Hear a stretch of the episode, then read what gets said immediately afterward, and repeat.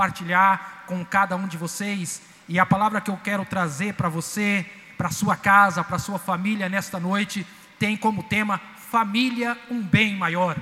É, todos nós estamos vivendo um tempo onde nós valorizamos tantas coisas, o tempo nosso é tão corrido nesses últimos dias diante daquilo que o mundo está vivendo, e nós queremos tratar sobre esse tema, daquilo a qual a, a comunidade Semar tem falado durante esse mês, sobre família. Então eu tenho este tema para você: família, um bem maior. E eu queria ler o livro de João, no capítulo 8, versículo 35 o evangelista João, ele traz uma palavra, uma reflexão sobre família neste versículo e eu gostaria de deixar claro para você de que o Senhor realmente ele tem o melhor para a tua casa.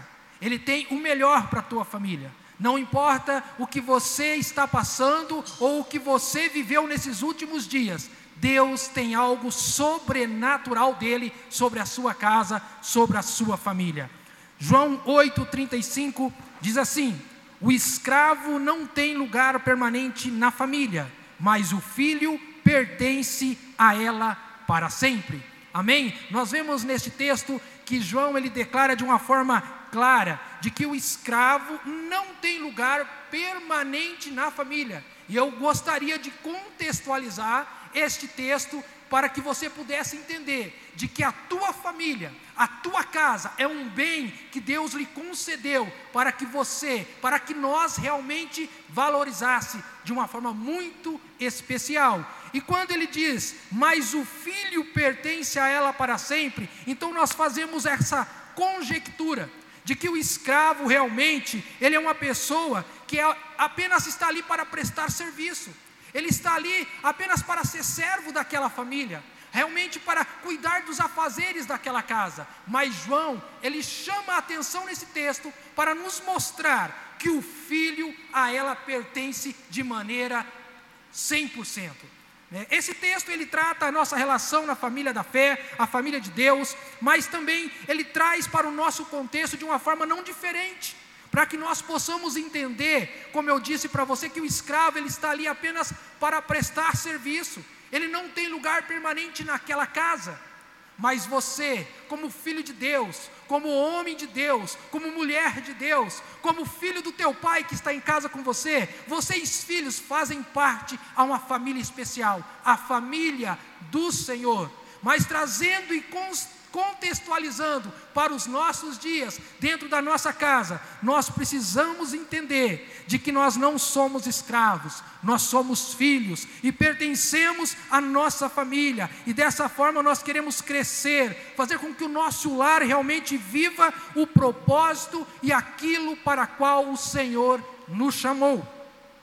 Baseado nessa pequena introdução, eu quero dizer para você nesta noite que o princípio para construir uma família próspera, uma família abençoada em todas as áreas da vida, se baseia no princípio da obediência. João ele traz para nós esse texto aonde ele informa que o escravo ele não tem lugar permanente na família, mas também o escravo ele precisa viver o princípio da obediência para que na família a qual ele está servindo ele receba aquilo para o qual ele foi escolhido para servir. Da mesma forma, o filho que chegou àquele lar, concebido na madre de sua mãe, o Senhor o separou para viver ali e desfrutar do melhor dentro da sua própria casa. E baseado nessa situação, nós precisamos entender que tanto o escravo quanto o filho precisa viver o princípio da obediência. Uma família bem estruturada tem como foco atingir seus objetivos e alvos. Para isso, nós precisamos entender o necessário, que é cumprir na totalidade aquilo para qual nós fomos escolhidos. Ou seja, um passo de cada vez, né, até alcançar os nossos alvos e objetivos. Você não está aí junto com a sua família por acaso. Deus te colocou junto da sua esposa, Deus te colocou do lado das, do seu marido, dos seus filhos, para que algo do Senhor acontecesse na sua casa, acontecesse na sua vida. Estamos vivendo em família porque há um objetivo claro, um objetivo de viver o propósito do Senhor. E o propósito do Senhor é que as nossas famílias possamos viver na presença dEle. Josué capítulo 24, versículo 15, diz assim: Se porém não agrada a vocês servir ao Senhor, escolham hoje a quem irão servir, se aos deuses que os seus antepassados serviram além do Eufrates, ou aos deuses dos amorreus, em cuja terra vocês estão vivendo. Mas Josué ele diz: Mas eu e a minha família serviremos ao Senhor. Josué está declarando: olha, vocês querem servir aos outros deuses, querem servir aquilo que o mundo vos oferece, tudo bem, mas eu e a minha casa serviremos ao Senhor. Percebemos aqui também na vida de Josué ele declarando o princípio da obediência. Então eu quero declarar sobre a sua casa, sobre a sua família nesta noite. Se você quer o melhor de Deus, se você quer ver a sua família restaurada, a sua família usufruindo daquilo que Deus reservou para você como sacerdote, para você como mãe, para você como filho, precisamos viver o princípio da obediência. Que você, homem de Deus, sacerdote do Senhor, possa declarar nesta noite: eu e a minha casa serviremos ao Senhor, eu e a minha família tomamos posse de que o Senhor vai reger as nossas vidas. Aleluia. Também olhamos para o livro dos Salmos, no Salmo 103, versículos 17 e 18, onde diz assim: Mas o amor leal do Senhor, o seu amor eterno, está com os que temem, e a sua justiça com os filhos dos filhos, com os que guardam a sua aliança e se lembram de obedecer aos seus preceitos. Eu chamo a tua atenção nesta noite, para que se você quiser desfrutar uma família realmente dentro daquilo que é os padrões do Senhor, para que a sua vida seja uma vida abençoada, aonde você possa viver os preceitos de Deus. Este é o princípio, cumprir todo o propósito da Sua palavra. Obediência aos princípios de Deus é fundamental para construirmos relacionamentos familiares sadios e duradouros. Repito, obediência aos princípios de Deus é fundamental para construirmos relacionamentos familiares sadios e duradouros. E eu gostaria de chamar a tua atenção nesta noite para três passagens bíblicas, aonde nós vamos ver realmente esse princípio de obediência. Primeiro lugar, obediência como sinal de perseverança em cumprir o propósito estabelecido por Deus. E isso nós vemos na vida de José, lá em Gênesis 37, do versículo 1 ao versículo 10, nós vemos José do Egito passando por algumas situações. Acompanhe comigo essa leitura. Jacó habitou na terra de Canaã, onde seu pai tinha vivido como estrangeiro. Esta é a história da família de Jacó. Quando José tinha 17 anos, pastoreava os rebanhos com seus irmãos, ajudava os filhos de Bila e os filhos de Zilpa, mulheres de seu pai, e contava ao pai a má fama deles. Ora, Israel gostava mais de José do que qualquer outro filho, porque ele havia nascido em sua velhice. Por isso, mandou fazer para ele uma túnica longa.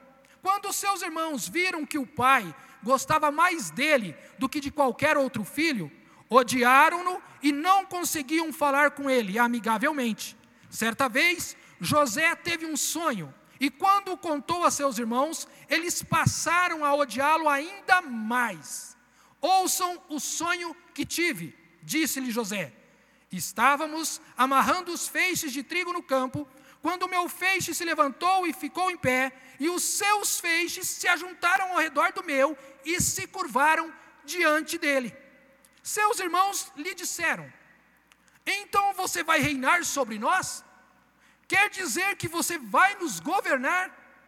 E o odiaram ainda mais por causa do sonho e do que tinha dito, depois teve outro sonho e contou aos seus irmãos: Tive outro sonho, e desta vez o sol, a lua e onze estrelas se curvaram diante de mim. Quando o contou ao pai e aos irmãos, o pai o repreendeu e lhe disse: Que sonho foi esse que você teve? Será que eu, sua mãe e seus irmãos viveremos a nos curvar até o chão diante de você? Assim, seus irmãos tiveram ciúmes dele e o pai, no entanto, refletia naquilo. Percebemos na vida de José uma família peregrina, uma família estrangeira, como nós lemos no versículo 1. Percebemos também que do versículo 2 ao versículo 10 há uma narrativa de motivos de desavenças na família, inveja, ciúme, tudo por ser José o escolhido do pai Jacó.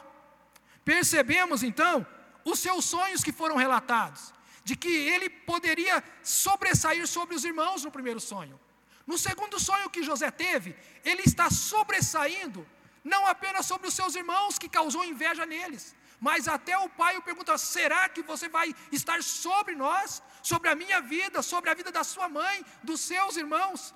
Porém, percebemos no versículo 11 que os seus irmãos, com ciúmes, e o texto diz: o pai, no entanto, refletia naquilo, ou seja, no sonho de José. Imagina você, imagina eu, imagine nós, deparando com alguém que conta um sonho que causa em nós talvez uma inveja, um ciúme, algo que nós não gostaríamos de ouvir. Foi isso que estava na situação de José. Todavia, nessa situação, desencadeou, o texto ele continua desenrolando, e nós percebemos que José ele foi vendido ao Egito. Nós percebemos que a trajetória de José até chegar a governador de Egito, para você que conhece essa história linda de José, ele foi traído, ele foi preso, ele foi caluniado, porém, nós precisamos entender uma coisa muito simples. Parece que na nossa vida, muitas vezes, as perseguições, as lutas, as adversidades, os ciúmes que muitas pessoas têm de nós, nos podem levar a desistir do propósito do Senhor. Mas eu quero que você entenda: não importa o que você está passando, não importa o que estão falando de você, não importa se estão pensando até em te vender, da mesma forma que ocorreu com José. O que você precisa entender é que para que o propósito de Deus aconteça na sua casa, na sua família, nós precisamos passar por cima de todos os obstáculos que possam acontecer na nossa vida, sem deixar o princípio da obediência. Em tudo na vida de José, ele não pecou. Em tudo na vida de José, ele não retrocedeu, mas ele confiou que Deus tinha um propósito na vida dele, para que a família dele fosse abençoada. E nós percebemos isso. José ele perseverou em cumprir, em obedecer o propósito estabelecido por Deus. O propósito de Deus sempre foi e tem sido preservar a família. Quando nós olhamos para essa linda história de José, Muitas vezes ouvimos mensagens falando de diversas situações que José passou, mas nesta noite eu não quero me apegar às situações que ele passou de traição, de ser vendido, de ser jogado na prisão. Eu quero que você faça uma breve reflexão comigo de que José, naquela situação que ele estava passando, na situação de perseguição, de lutas que ele enfrentou, ele sempre teve estabelecido na vida dele de cumprir o propósito do Senhor. E o propósito do Senhor, resumindo na vida de José, era preservar a sua família. Sabemos que diante de Potifar, diante da esposa de Potifar, na prisão, ele sempre obedeceu ao Senhor. É preciso ressaltar nesta noite de que Deus estava com José por sua perseverança em obedecer aos seus princípios. Por final, a escassez tomou conta de toda aquela região, e nós conhecemos a história. José ele se tornou o governador do Egito, por toda a sabedoria a qual ele tinha, mas o princípio não falhou na vida dele, que era o princípio da obediência. Por fim, lá no capítulo 45 de Gênesis, nós percebemos que Deus usou a obediência de José para preservar a família, um remanescente naquela terra. E aí eu gostaria que você acompanhasse comigo em Gênesis 45, versículos 5 e 7, aonde a palavra do Senhor diz o seguinte: Gênesis 45, versículo 5 ao versículo 7. Agora, não se aflijam nem se recriminem por terem me vendido para cá, pois foi para salvar vidas que Deus me enviou adiante de vocês. Já houve dois anos de fome na terra, e nos próximos cinco anos não haverá cultivo nem colheita, mas Deus me enviou à frente de vocês para lhes preservar um remanescente nesta terra e para salvar-lhes a vida com grande livramento. Aleluia. Percebemos, meus irmãos, que José ele passou por tantas lutas para chegar a governador do Egito. E aí a gente entende que numa conversa que ele tem ali junto da família. E aí eu gostaria que você que está com a sua família reunida nesta quinta-feira à noite, ouvindo esta palavra, que ela venha de encontro ao teu coração e que você possa entender de que Deus está contigo, Deus está com a tua família e agora, e Deus está aí para cumprir o propósito maior na sua vida. E quando nós olhamos José, agora junto dos seus irmãos ali, relatando: Olha, eu passei por tudo isso, vocês me venderam, eu fui traído por vocês, eu passei por perseguições onde vocês não viram. Eu quero que você saiba nesta noite, que talvez você, filho, talvez você, pai, talvez você, mãe, passou por situações que ninguém da tua casa que está com você agora saiba. Mas eu quero te dizer que tudo isso que você passou, se você permaneceu, ou se você permanecer firme aos propósitos, aos princípios em obediência ao Senhor, o Senhor será fiel contigo. Isso é para que a sua família possa desfrutar da bênção do Senhor. Foi o que ocorreu com José. Ele passou por tudo, mas ele perseverou. E naquele momento de fome, naquele momento aonde todo aquele povo que vivia naquelas regiões estavam passando fome, José, o filho a qual os irmãos tiveram ciúme, estava ali agora para abençoar a família. Sabe o que, querido? A sua família é o seu bem maior. Não importa o que você passou, não importa o que você possa estar passando, Deus quer cumprir um propósito através de você, para que a sua família possa viver o sobrenatural de Deus. Eu disse para você que eu queria falar de três textos nesta noite, e eu gostaria de chamar a tua atenção para a vida de Jó, que é a segunda questão que eu gostaria de tratar nesta noite. Como acreditar em um Deus mesmo quando perdemos o nosso maior bem, a nossa família? O livro de Jó ele relata isso. Diante de tudo que Jó possuía, sua preocupação estava voltada para a sua família. Nós que conhecemos o livro, o contexto do livro de Jó, nós sabemos que ali no começo, no capítulo 1, ele passa por algumas adversidades em perder aquilo que ele possuía. Sabemos que o próprio Satanás, ele chega diante de Deus e diz: Olha, ele é teu servo, ele é fiel, porque ele tem tudo.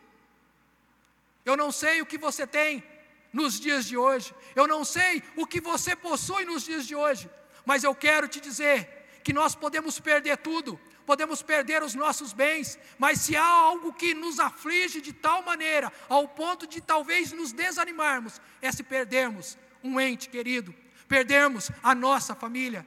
Mas eu quero te dizer nesta noite que nós precisamos acreditar de que Deus é poderoso para restaurar, para restituir o maior bem que nós temos nesses dias, que é a nossa família. Vivemos num tempo onde muitos têm perdido seus entes, aonde muitos têm olhado para esta pandemia, para esse tempo presente e se preocupado: será que pode ocorrer comigo também? Será que pode ocorrer com a minha família também? Queridos, eu olho para a vida de Jó e percebo de que realmente há uma preocupação constante dentro da nossa casa, da nossa família, e nós vivemos dias hoje onde há alguns dias atrás nós estávamos em casa compartilhando o que será dos nossos filhos, quem poderá ser os tutores deles caso nós venhamos a faltar, mas nós precisamos entender que há um Deus de poder que pode cuidar dos teus filhos, que pode cuidar do teu casamento, que pode cuidar das tuas adversidades, que nós possamos perseverar, permanecer fiel ao Senhor. Vemos no capítulo 1, versículo 5, parte B, que diz assim no livro de Jó: Talvez os meus filhos tenham lá no íntimo pecado e amaldiçoado a Deus. O contexto deste versículo é que os filhos de Jó às vezes se reuniam para algumas festas, e a preocupação de Jó era com essa sua família, de que eles poderiam fazer algo errado, eles poderiam sair para um caminho errado, e ele chega diante do Senhor: Papai querido, talvez os meus filhos tenham lá no íntimo pecado e amaldiçoado a Deus. A preocupação de Jó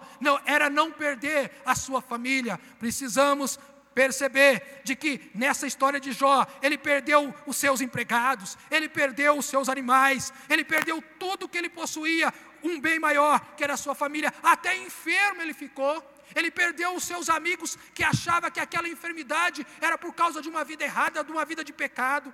Jó chegou ao ponto de talvez até querer desistir. A sua própria esposa disse a ele: Olha, amaldiçoa o teu Deus e morre. Olha que situação chega à vida de um homem quando ele passa por lutas, por adversidades. Mas nós precisamos entender que a nossa fé não está baseada em circunstâncias, a nossa fé não está baseada em lutas ou adversidades que possamos viver. A nossa fé está baseada num Deus que tem todo o poder nos céus e na terra para operar o sobrenatural sobre a sua vida, sobre a sua família, nesta noite, em nome de Jesus. Aleluia. Percebemos que a história de Jó ela continua. Nós percebemos que a história de Jó ela continua e serve de exemplo para nós. Tantas lutas, tantas adversidades, mas temos também o mesmo Deus no contexto em que vivemos, que está olhando para mim, está olhando para você nesta noite, para vir e intervir sobre aquilo que nós estamos passando. Pai, nós queremos nesta noite olhar para a vida deste homem e perceber que a nossa história pode ser como a história de Jó. Querido, quando Jó ele está no fim da, da sua vida, ele, ele, ele fala com Deus, ele reconhece de que só Deus podia cuidar da sua vida, de que só Deus podia cuidar da sua família. E algo que me chama a atenção no livro de Jó, é lá no último capítulo, no capítulo 42, aonde Jó, ele chega para Deus e ele reconhece de que Deus é poderoso, de que Deus é um Deus sobrenatural. Talvez você se identifique com Jó nesta noite. E eu quero te dizer que ali no capítulo 42 de Jó, nós vamos ler aqui alguns versículos, nós vemos uma história maravilhosa. Percebemos Jó, ali no capítulo 42, dizendo de, de, de uma forma tão exuberante: Senhor, antes eu te conhecia, de conhecer aquilo que me ensinaram, de poder ter ouvido aquilo que falaram do Senhor, mas, Senhor, eu pude experimentar da tua graça, eu pude experimentar do, da, da tua presença, e hoje, Senhor, eu te conheço de poder te ver de poder andar contigo, de poder ter intimidade com o Senhor. Deus quer abençoar a tua casa, meu irmão, nesta noite. Deus quer abençoar a tua vida. Ele quer fazer com que as experiências que você teve, que talvez foram frustrantes nesta noite, em nome de Jesus. Ele está aqui, Ele está aí na tua casa para mudar essa situação, para restaurar o seu casamento, para mudar a vida do teu filho, para mudar a vida do teu esposo, em nome de Jesus. Creia nessa palavra, em nome de Jesus. Aleluia. Eu quero te convidar a ler esse texto, Jó, capítulo de número 42, a partir do versículo de número 1. Aleluia. Abra comigo lá, Jó 42. Oh, Pai, obrigado. Aleluia. Diz assim: depois de tudo que Jó passou, ele fala: Então Jó respondeu ao Senhor: Sei que pode fazer todas as coisas, nenhum dos teus planos pode ser frustrado. Tu perguntastes: Quem é esse que obscurece o meu conselho? sem consentimento. Certo é que falei de coisas que eu não entendia, coisas tão maravilhosas que eu não poderia saber. Querido, eu quero chamar a tua atenção para esse texto. Jó está dizendo: Olha, sei que podes fazer todas as coisas, nenhum dos teus planos pode ser frustrados. Eu quero te dizer nesta noite que aquilo que Deus tem reservado para a tua casa, para a tua família, não pode ser frustrado, porque é o Senhor quem prometeu. Ele virá até você nesta noite, ele vai fazer aquilo que você nunca viu, todas as suas experiências que foram frustrantes. Nesta noite, faça como Jó, faça como Jó, depois de ter passado por tudo, ele diz essa palavra maravilhosa: Olha, Senhor, quem é aquele que obscurece o meu, o meu conselho sem consentimento? Certo de que falei de coisas que não entendia. Às vezes nós falamos ou pensamos coisas que nós não entendemos, mas chegará o tempo que as maravilhas do Senhor, elas virão de encontro às nossas vidas, de encontro às nossas famílias. Ele continuou dizendo, versículo de número 5: Meus ouvidos já tinham ouvido a teu respeito, mas agora os meus olhos te viram. Aleluia. Querido, as experiências que você está passando não são em vãos, são experiências para que você possa experimentar o sobrenatural de Deus sobre a tua vida, sobre a tua casa, sobre a tua família, no nome de Jesus. Aleluia. Disse mais, depois que o Senhor disse essas palavras a Jó, disse também a Elifaz de Temã: Estou indignado com você e com seus dois amigos, pois vocês não falaram o que é certo a meu respeito, como fez meu servo Jó. Vão agora até meu servo Jó Leve sete novilhos, sete carneiros, e com eles apresentem holocaustos em favor de vocês mesmos. Meu servo Jó orará por vocês, eu aceitarei a oração dele, e não farei a vocês o que merecem pela loucura que cometeram. Queridos, nós percebemos de que quando nós realmente se colocamos em obediência ao Senhor, não olhando para aquilo que nós passamos, não olhando para as perdas que tivemos no nosso caminho, mas olhando para aquele que é autor e consumador da nossa fé, nós sabemos e percebemos que Ele é poderoso para fazer infinitamente mais daquilo que nós podemos pensar. O que Deus tem reservado para a tua família, para a tua vida no dia de hoje, vai além daquilo que você possa pensar ou imaginar. Deus tem um plano reservado para mudar a tua história, para mudar aquilo que você está passando dentro da sua casa. Eu queria falar também nesta noite de um, uma outra passagem para que você pudesse se situar em algumas dessas situações. Eu não vou ler o texto de Lucas 15 inteiro, mas ali a partir do versículo 11 fala sobre o filho pródigo. E eu quero te afirmar nesta noite que nós também precisamos acreditar no bem maior, que é a família. Quando nós olhamos lá para o livro do Gênesis e falamos sobre José, um homem sonhador, um jovem sonhador, e nós percebemos ali que quando ele relatava os seus sonhos, jamais talvez ele poderia imaginar que o propósito maior de Deus, de o levantar para ser governador do Egito, sabendo que haveria ciúmes, inveja por parte de seus irmãos, haveria situações de, de ir a ser preso, de ser traído por aquelas pessoas que andaram com ele na sua caminhada, de ser realmente levado a uma situação onde ele não compreendia tudo o que estava passando. E talvez passasse pela mente dele que tudo aquilo era para que a sua família, lá na frente, fosse preservada. Não entendemos às vezes, por tudo que passamos na vida, mas eu quero te dizer nesta noite, da mesma forma que José, o Senhor ele quer fazer de você um instrumento dele para abençoar a tua casa. Da mesma forma, Jó, não entendendo as perdas, as situações que ele passou, mas lá no final da sua vida ele pode declarar com seus próprios lábios de que antes ele apenas o conhecia de ouvir falar, mas as experiências que ele teve fez ele entender de que naquele momento ele conhecia o Deus que ele servia, de poder realmente ter intimidade com ele. E no findar da vida dele, ele pode desfrutar de tudo receber em dobro, ser restituído os filhos, restituído os seus bens. Mas eu quero te chamar a atenção. Eu posso ganhar tudo neste mundo, eu posso viver na melhor casa, eu posso ter o melhor carro, mas para mim, viver em família é o meu bem maior. Eu creio que para Jó, o maior milagre na vida dele não foi ser restituído os bens que ele perdeu, mas foi ser restituído em filhos. Realmente a esposa dele ver um Deus que operou um milagre na vida dele. Eu quero que, te dizer nesta noite que esse mesmo Deus quer operar este milagre dentro da tua casa. E por fim, aqui na parábola do filho pródigo, no Evangelho de Lucas, capítulo 15, a partir do versículo 11, depois você pode fazer essa leitura. Nós precisamos acreditar no nosso bem maior que é a nossa família. Nesta parábola, ao filho pródigo, ali nós vamos ver duas situações: um filho que pede aquilo que era de direito, a sua herança, para ir embora. Talvez você se coloque nessa situação nesta noite, mas nós também percebemos que ali há um filho que fica em casa, que tem tudo, que vive junto do seu bem maior, que é a sua família.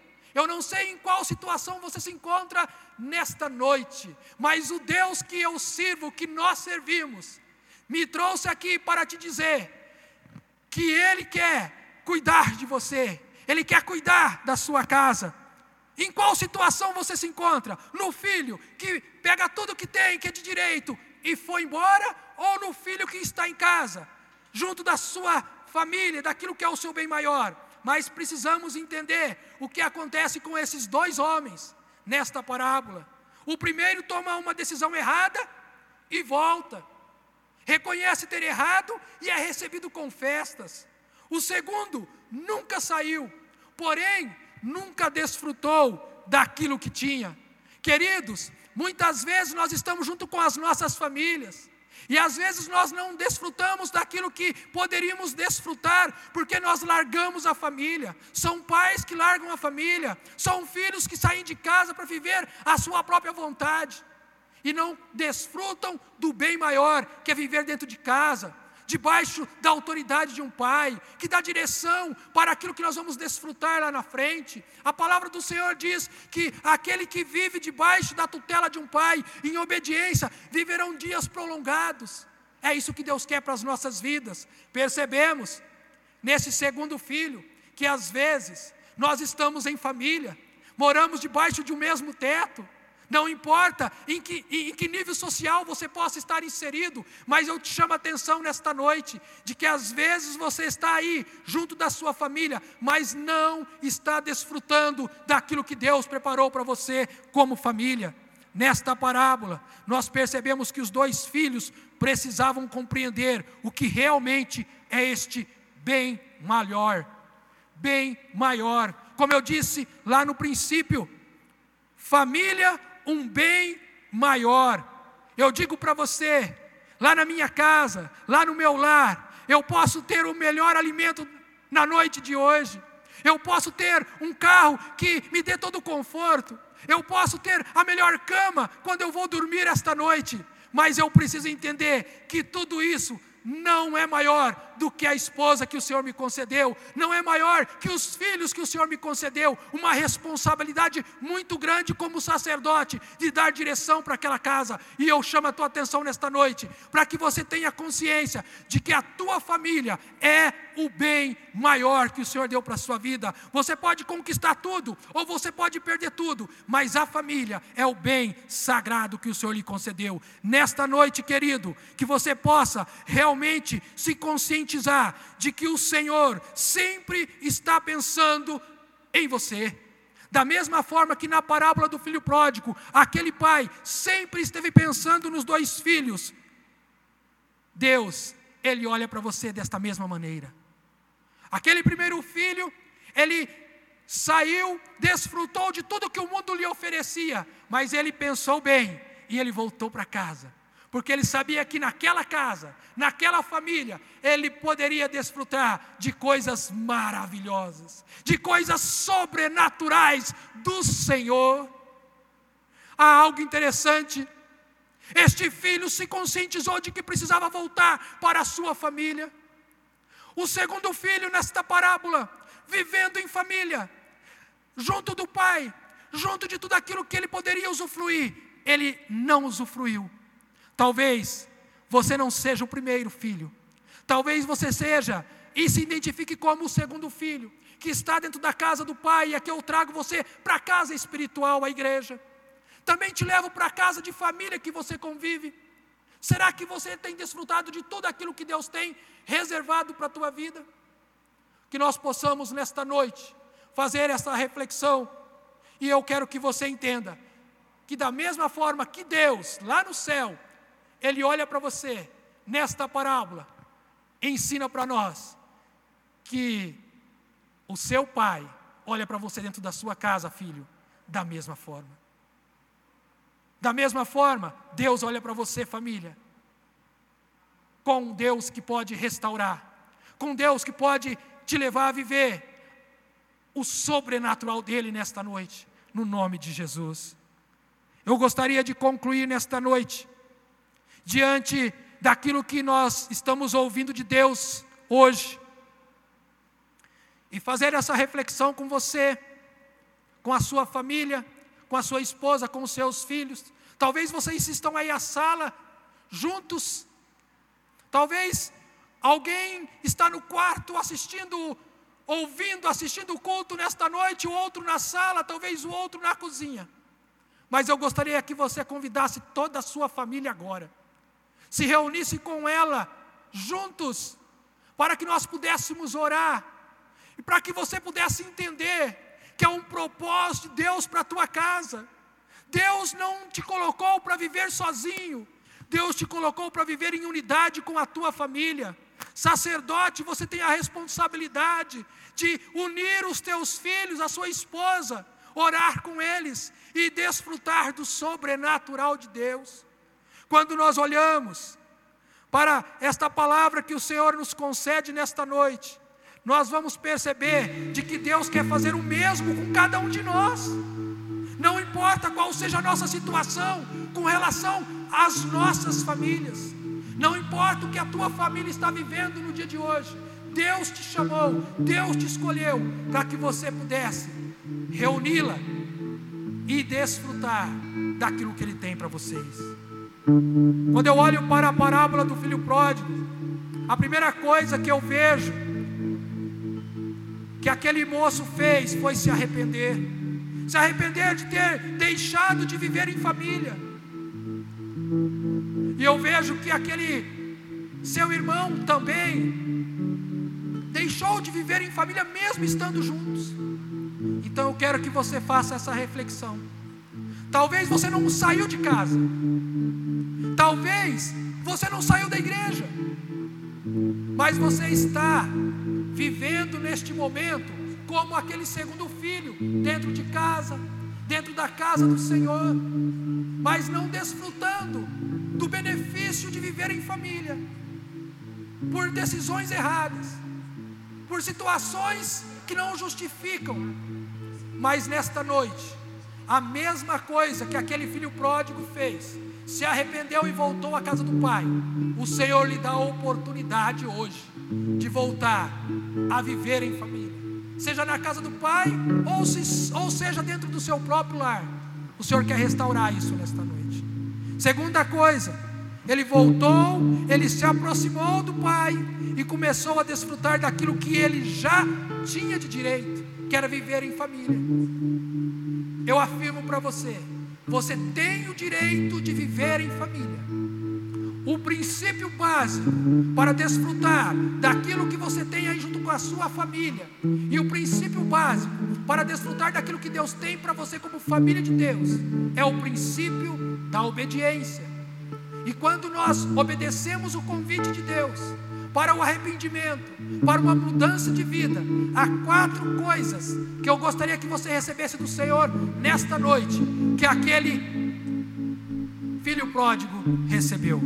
Quando ele voltou para casa, a primeira coisa que ele recebeu foi roupas novas. Roupas novas é perdão de pecados. Jesus, seu sangue nos purifica.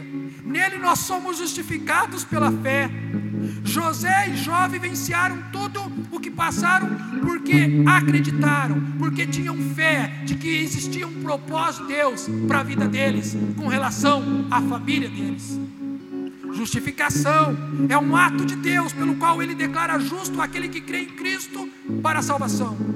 Não é pelas obras ou merecimento próprio, mas adquirida pela graça de Deus a nosso favor. O Senhor te convida você não precisa pagar nada nesta noite. Você não precisa fazer nada. Não há sacrifício seu, porque Jesus já pagou o preço na cruz do Calvário para te justificar. Apenas arrependimento. O Senhor, Ele te dá roupas novas. Aquele jovem também recebeu o anel, sinal de aliança, restauração daquilo que ele mesmo quebrou. Quando ele saiu de casa, ele quebrou a aliança que ele tinha com a família. Talvez a sua aliança familiar está quebrada nesta noite. Talvez o seu casamento não está como deveria estar, mas o Senhor, além de te perdoar, de te dar vestes novas, Ele te dá um anel, sinal de aliança, para que seja restaurada a aliança do teu casamento, para que seja restaurada a tua aliança de filho para com teu pai, para com a tua mãe nesta noite. Oh Senhor, faça isso em nome de Jesus. Percebemos que essa aliança é a regeneração, é o novo nascimento, é uma vida nova. É estava morto, mas reviveu. O próprio pai ali nesta parábola diz: Meu filho estava morto e reviveu. Talvez você estava morto nos seus delitos e seus pecados, talvez você estava morto nas suas escolhas, mas nesta noite o Senhor te chama a um novo concerto, a uma nova aliança. Também aquele jovem recebeu calçados, diz ali a parábola do filho pródigo em Lucas 15: calçados, andamos sem preocupação Aquele jovem, quando ele chegou ali na fazenda do seu pai, ele olhou para o pai e ele correu para os braços do pai, sem se preocupar com o que os outros iriam dizer. Não tenha vergonha nesta noite. Não tenha vergonha dos irmãos que estão com você aí na sua casa. Não tenha vergonha das coisas que você fez.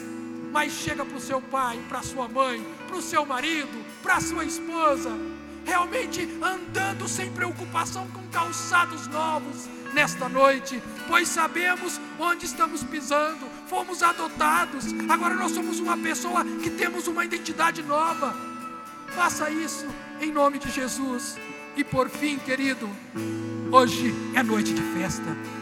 Hoje é noite aonde o Espírito Santo ele quer celebrar com a tua família o renovo, a restauração, a mudança de vida. O seu casamento será outro, a sua paternidade na vida dos seus filhos serão outra. O cuidado de esposa para com os filhos, o cuidado de esposa para com o marido, o cuidado de mãe e pai para com os filhos serão outros. Serão motivos de glorificar o nome do Senhor. O Senhor te chama a ter festa. Percebemos quatro coisas: roupa, perdão de pecados, anel, sinal de aliança, calçados, sinal de adoção, de que agora anda sem se preocupar, porque o Senhor é contigo. E quando nós vivenciamos essas três coisas, nós vamos festejar. Diz ali a parábola que aquele pai pediu aos seus servos que trouxessem novilhos gordos, para que pudesse celebrar a volta daquele filho que estava morto e reviveu.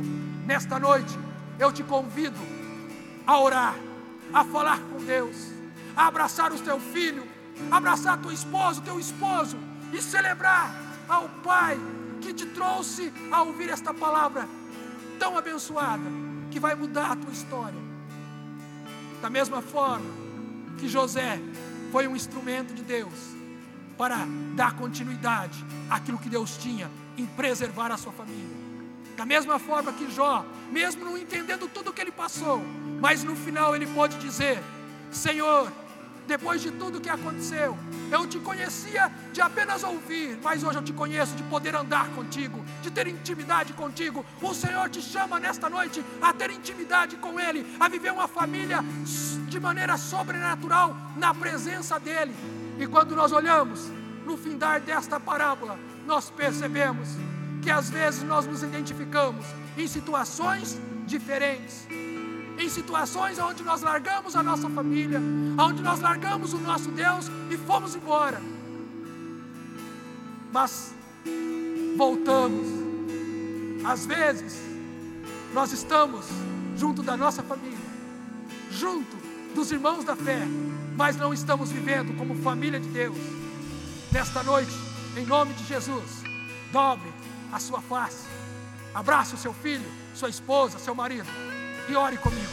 Pai, na tua presença, nós estamos reunidos aqui, Senhor, ministrando para aqueles que estão em casa ouvindo esta palavra, declarando de que a família é o nosso bem maior. A primeira família que o Senhor nos chamou a viver foi a família da fé em Cristo Jesus após a salvação, o arrependimento. Nós fizemos uma aliança contigo, Pai. E hoje nós podemos andar livremente, porque nós somos guiados pelo Teu Espírito Santo. Hoje nós podemos festejar a alegria de saber que o Senhor nos escolheu para cumprir um propósito maior, que é abençoar a nossa família na Tua presença. Por isso, Senhor, este Pai que precisa de acerto com o filho, este homem que precisa de acerto com a sua esposa, esta mulher que precisa de acerto com os seus filhos ou com o seu marido, ou esses filhos que nesta noite estão meditando e sabem que precisam estar junto dos pais, que eles possam receber o toque que o sobrenatural do Senhor possa vir sobre tua casa, tua família e tudo aquilo que Deus tem reservado para você, você receba nesta noite, no nome soberano de Jesus Cristo. Amém e amém. Louvemos ao Senhor em nome de Jesus, junto com sua família. Declare, declare com seus lábios que a sua família é o seu bem maior, em nome de. Jesus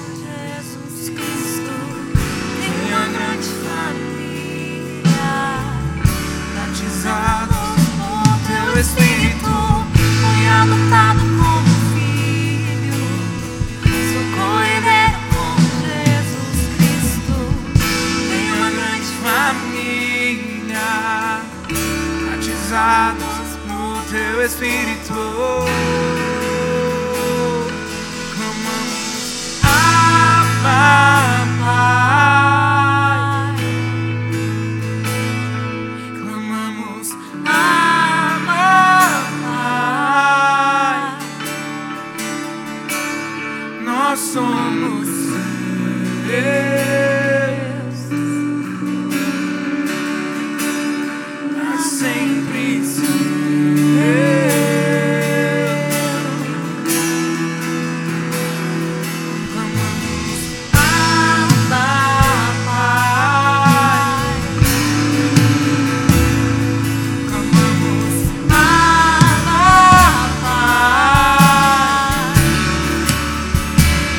Nós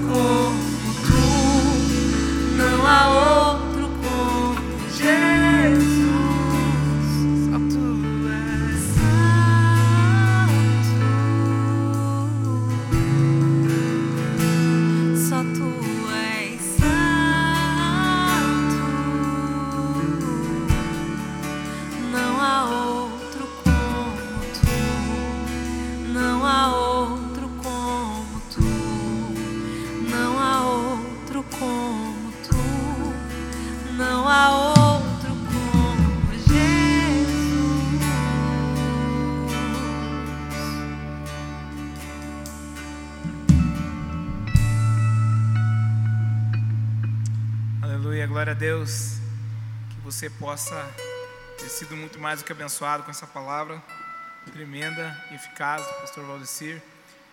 Quero te agradecer e acredito que logo logo nós estaremos juntos, né, aqui neste lugar, adorando ao Senhor e eu acredito que o Espírito Santo de Deus tem preparado algo muito melhor.